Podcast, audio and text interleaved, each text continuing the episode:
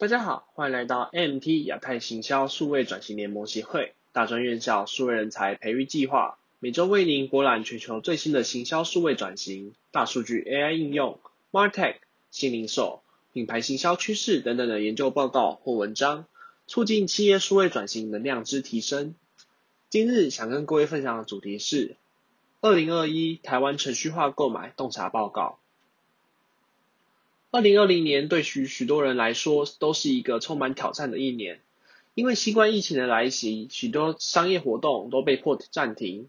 各行各业都受到极大的影响。不过，随着疫情的影响时间拉长，消费者有了不一样的消费样貌，被迫在家防疫的人们逐渐将消费行为从线下转移到线上。许多企业品牌，更包括许多从未经营过数位领域的中小企业或是传统产业。也将重心移至网络，渐渐带动了网络消费形态的发展，更让数位广告在疫情环境下逆势成长了十二点七 percent。因为疫情而紧缩的行销预算，也让以数据为导向或是运用 AI 技术的程序化广告快速成长，更成为数位广告成长的重要驱动力。另一方面，二零二零年开始，众多浏览器开始封阻第三方 cookies。Apple 也开始要求开发商在收集资料前先取得用户同意，才能追踪用户的使用者资料。隐私议题的逐渐重视与疫情的冲击，两者对于整个广告市场产生莫大的影响。因此，这篇文章将摘要疫情下全球及台湾程序化广告市场现况，及面对这些冲击时，品牌及行销人该如何应对及反应。在开始进入报告之前，先大家了解什么是程序化购买。程序化购买是一种新形态广告购买方式。程程序化购买以自动化与及时性为重点，用流量的观念去购买广告。对比过去广告采用购买版位与时间的广告模式，这样的投放方式没有办法有效接触目标客群，也没有办法达到有效的导流效果。而程序化购买利用数据及 AI 技术辅助企业及品牌，让他们能够了解使用者的需求，将广告正确呈现在顾客的面前，创造有效的购买，并发挥实际的成效。接下来来看看二零二一程台湾程序化购买洞察报告里面的内容。在程序化购买中，会有三个重要的角色：XD Exchange 广告交易平台，SSP。广告供给平台和 DSP 广告需求平台。DSP 为广告需求平台，有广告需求的企业品牌可以将内容借由此平台进行发布。SSP 为广告供给平台，托管及协调各方发布平台及媒体的广告版位。而最后的广告交易平台，则是负责将 DSP 及 SSP 的双方的需求供给进行媒合，让广告市场顺利进行。首先来谈谈 DSP 广告需求平台在程序化购买下的情况。根据 Version Media 的调查，近七成的受访广告主有使用程序化购买的经验，若加上有去兴趣使用的人，更有高达百分之八十的程序化购买的使用比例。而使用程序化购买的业者中，则以美妆及个人用品、金融服务、三 C 家电、汽车、旅游及娱乐产业比例较高。并且有接近一半的使用者对于整体程序化购买的使用体验是满意的，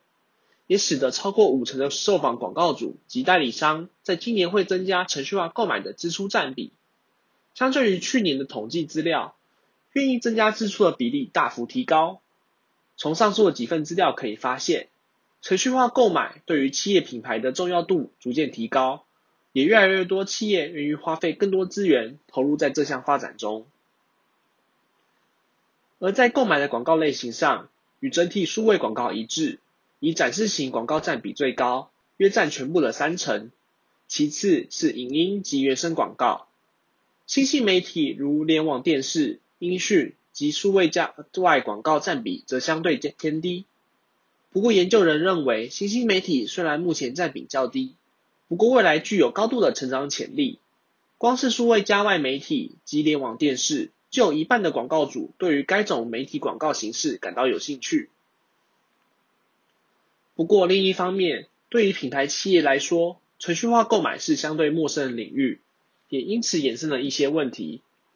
根据统计，担心广告成本提高、预算分配及成效评估是这些品牌主要遇到的难题。因此，随着企业对于程序化购买的重视及使用，如何做好预算分配、控管与追踪，也成为各企业需要学习及适应的新课题。除此之外，选择正确的 DSP 平台也是企业品牌重视的重点。除了成效优化技术和专业的优化师团队，今年独家数据、精准规划购买组合及身份识别方案也开始受到重视。成为企业品牌的考量重点。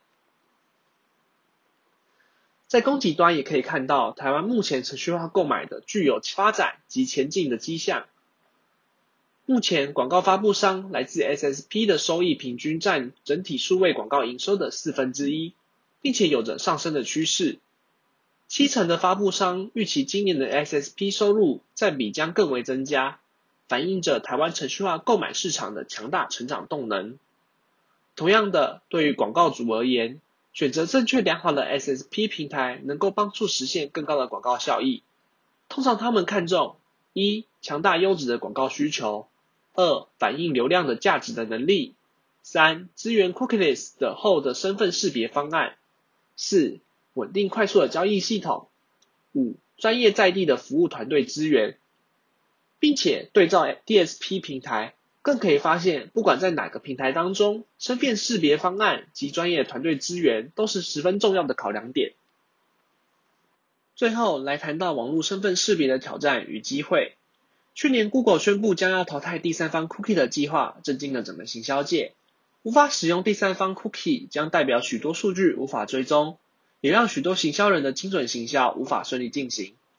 从国外的情况来看。在美国，有六成五的行销人在面对 cookie 淘汰时，开始建立自己的第一方数据身份识别资料库。也有近五成的品牌将更紧密的与广告发布商合作，利用他们的第二方数据来做行销。此外，许多品牌也开始与第三方合作共享数据。